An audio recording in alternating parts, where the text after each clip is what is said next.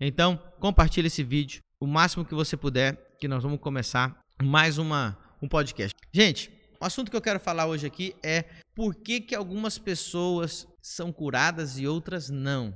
Já aquecendo o assunto para a nossa aula ao vivo. Nós vamos ter uma aula ao vivo que vai ter. Nós estamos com fé, Lucas, para 5 mil pessoas. Nós estamos com fé para 5 mil pessoas na nossa audiência da terça-feira que vem. E eu já quero. Você que é o. Você, na verdade, é o meu aluno raiz, né? Porque o cara tá aqui meio-dia, na hora do almoço, você. Então você já vai ter um adiantamento aqui de algumas experiências. Não vem aqui. É, não, vou, não vou ficar puxando os textos bíblicos muito aqui. Quero mostrar para você na prática sobre por que, que algumas pessoas são curadas e outras não. Então, você tem essa dúvida, né? Um dos meus, eu posso chamar já de filho na fé espiritual, né? Filho ministerial, melhor do que filho espiritual, que é o Marcos Tosato, lá do, de Linhares, Espírito Santo. Você que estiver nessa região aí, nós já temos igreja nessa região. Ele recentemente esteve orando por uma pessoa. Pastor, a menina era surda, eu orei por ela e nada aconteceu. Aí eu achei engraçado, Lucas, que ele perguntou para mim assim: Pastor, alguma vez aconteceu contigo do senhor orar por alguém e não ser curado? Aí eu dei até risada, eu falei, irmão, milhares de vezes. Porque as pessoas acham, Lucas, que se eu. Todo mundo que eu oro já foi curado. E obviamente que não, né? Não é todo mundo que eu orei que foi curado. Aí você. E, e o, que, que, o que, que acontece, né? Existem alguns elementos para a cura, existem alguns elementos para que realmente é, a pessoa seja curada. E eu vou te dar o. o para você ver, né? Eu vou, eu vou, contar uma experiência, Lucas, que vai ser muito legal. E, e, e vai ser totalmente surpreendente para você, porque vai te ensinar um dos maiores princípios da Bíblia. Eu fui pregar uma vez numa igreja em Curitiba e um pastor que estava pastoreando aquela igreja naquele então era um pastor que me conhecia desde muito novinho, muito menino. E ele soube que eu estava na cidade e ele falou: ah, então prega aqui pra gente e tal. Nós estamos, né? Não era nem domingo, e eu fui pregar naquela igreja. Quando eu fui pregar naquela igreja, eu fui recebido como Pedro. Olha que interessante. O irmão Pedro vai pregar para nós aqui hoje. Olha que coisa. Então, o irmão Pedro pregou. Irmãos, eu estava num um tempo com Deus assim, como eu estou agora, de muita busca, de muita unção, de muitos milagres. Mas pensa no culto travado, Lucas. Pensa, não acontecia nada assim, era aquela pregação, custava romper, né? Aí o irmão Pedro terminou de pregar e, sinceramente, não foi um culto assim grandioso, não aconteceu grande coisa. Sempre as pessoas são abençoadas, a palavra de Deus não volta vazia, mas amém. Mas o que aconteceu a seguir vai te impressionar. Porque uma pessoa que me conhecia, que me seguia nas redes sociais, soube que eu estava lá, né? E resolveu viajar do outro lado da cidade para vir só para me ver, para me cumprimentar e é algo que me surpreendeu. Agora vai vendo. Quando acabou o culto, aquele pastor, né, que me, ele só disse o irmão Pedro, não me reconheceu nem como pastor e tinha me convidado, né? A gente tinha é, a distância era longe para ir lá pregar. Acabou o culto, ele falou: "Olha, pastor Pedro, sobrou umas, uns pedaços de pizza que que os diáconos estavam, a gente comeu antes do culto, sobrou uns pedaços lá. Você quer que eu esquente um pedaço de pizza para você?" Essa foi a janta que ele ofereceu para mim. Eu não lembro da oferta, se ele deu oferta, mas se ele deu, que eu nem lembro mais, deve ter sido tipo 20, 30 ou 40 reais. Se é que isso é chamado de oferta. Tudo bem. Aí, você que é pastor, você que é ministro, você está escutando isso aqui, não, não pense que às vezes a gente fala, gente, será que alguma coisa está errada comigo? Eu poderia ter pensado, mas graças a Deus eu já tinha revelação naquele tempo. Eu sabia que o que estava errado não era comigo. Tudo bem. De repente, essa, é... eu falei, pastor, depois a gente conversa sobre a pizza. Uma menina, essa moça, ela chegou junto com um rapaz, um casal né, de noivos, e ela veio, pastor Pedro Medina, mas numa alegria, pastor Pedro Medina, eu vim de longe, eu vim te ver, eu queria te dar um abraço, né, aquela coisa toda. E, e ela veio com um envelope na mão. E ela falou assim, pastor Pedro, eu vim e eu trouxe lá de casa uma oferta para o senhor. E quando eu peguei o envelope, eu vi que o envelope ele estava cheio, não era aquela ofertinha, né? Era algo bom. Eu fiquei feliz, né? Eu peguei aquela oferta. Gente, o meu coração aleg se alegrou num, naquele momento. Ficou uma, ficou uma grande alegria no meu coração. E ela tinha vindo de longe. Olha só, a igreja que me convidou para pregar queria me dar uma pizza fria, reaquecida. Queria, não me, não me deu uma oferta digna, que não pagou nem a gasolina para mim ir lá pregar. Mas uma mulher jovem veio do outro lado da cidade para me fazer uma oferta. Vai vendo. E aí ela disse, estava ela e o noivo dela. O noivo dela não falava nada, né? Mas bem sorridente. E ela disse assim, pastor, tem mais. A minha mãe está preparando um manjar lá em casa, está preparando um banquete. E ela me pediu para te insistir de todo, de qualquer jeito, para o senhor ir lá em casa jantar. Aí que eu dei glória por dentro. Eu falei, nossa, não vou precisar comer mais aquela pizza fria, esquentada. Tem uma, já tem um banquete preparado para mim. Uma pessoa que reconhece, reconheceu, veio honrar o homem de Deus. E aí eu falei pro pastor, pastor, não se preocupe por nada, eu vou jantar com os irmãos. Entrei no carro com aqueles irmãos, né? Com o casal, tava mais um amigo meu. Eu acho que o pastor Alejandro também tava mais o Antônio, outro amigo nosso, e nós fomos até a casa dessa irmã. Realmente tinha que atravessar a cidade, mas nós chegamos. Quando nós chegamos naquela casa, o cheiro da comida já estava lá fora, aquela delícia. Eu falei, glória a Deus, né? E entramos, a mãe me recebeu com um maior carinho. Ela não estava nem acreditando. Ah, o pastor Pedro está aqui em casa, que maravilha, que benção. E começamos a jantar, começamos a, a conversar e me deram de tudo, eu comi, fiquei bem satisfeito. Quando eu afastei o prato, a irmã disse assim: Pastor, o senhor terminou e tal, quer mais alguma coisa? Eu falei: Não, pelo amor de Deus, não aguento mais não. Aí ela disse assim: Pastor, agora nós podemos orar? Aí eu olhei para ela assim e falei: Ah, entendi por que, que você me trouxe aqui. Ela, pastor, ora pela minha família. Aí nós fizemos uma reunião no, na sala da casa. Então fomos fazer aquela reunião na sala e fizemos um círculo e ela falou assim, pastor, primeira coisa que eu quero que o senhor ore. Ela tinha, além da moça que veio orar, é, trazer oferta para mim, ela tinha mais uma filha que estava ali. Ela falou, eu quero que o senhor ore pela minha filha, aquela menina que estava ali.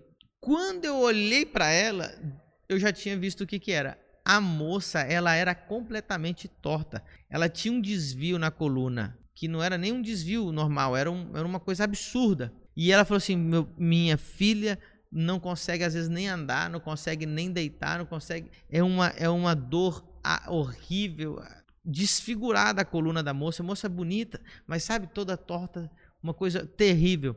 Quando eu vi, eu já sabia o que, que era. Falei para ela assim: dá um passo para frente. E ela entrou no, na rodinha, no círculo. Lucas, quando eu levantei a minha mão para orar por ela, diante do Deus Todo-Poderoso, pastor Alejandro, testemunha que estava lá, o Antônio que estava lá, quando eu levantei a mão para orar por ela, nós começamos a escutar a coluna dela começou a estralar, estralar, estralar, e é sem eu orar, só de eu ter estendido a mão, ela foi endireitando diante dos nossos olhos, estralando e ficou reta. Um quebrantamento, uma glória, uma presença, um temor de Deus tão grande invadiu aquela casa e todo mundo sentiu a glória de Deus. E ela aí passou, aí a moça que veio trazer a oferta para mim falou assim: "Pastor, agora eu quero que o senhor ore pelo meu noivo, porque ele é gago".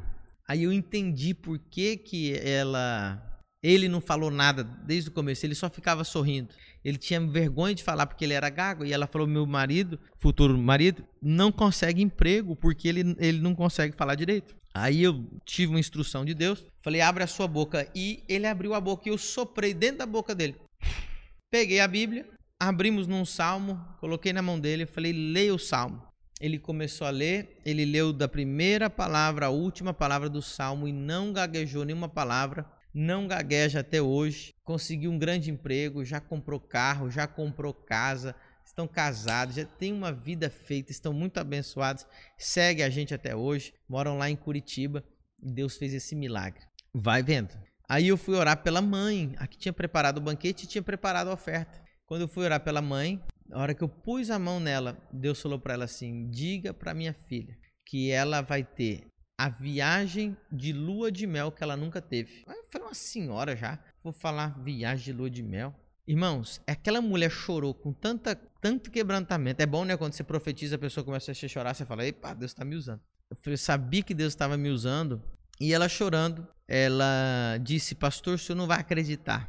Hoje de manhã, o meu marido estava viajando por causa do trabalho. Eu liguei para ele e a gente bateu um, teve uma grande conversa no telefone. E eu falei para ele no telefone: Meu amor, nós vamos fazer a nossa viagem de lua de mel. Os nossos filhos já são grandes, criados, vão casar agora e nós nunca tivemos a nossa viagem de lua de mel. A gente nunca fez um passeio assim. Essa conversa foi de manhã. Quando foi à noite, depois daquela honra, de tudo aquilo ali, Deus falou para ela que Deus ia dar o desejo do coração dela. Aqui tem tantos princípios. Agora eu te pergunto: será que eu não estava ungido lá naquele culto? Será que há, um, há, uma horinha atrás, duas horinhas atrás, naquele culto, não havia unção, não havia um homem de Deus ali, que nada aconteceu? Não é assim. O que você precisa entender que você recebe a unção de quem você honra. A unção é, ela não é algo que eu posso te dar.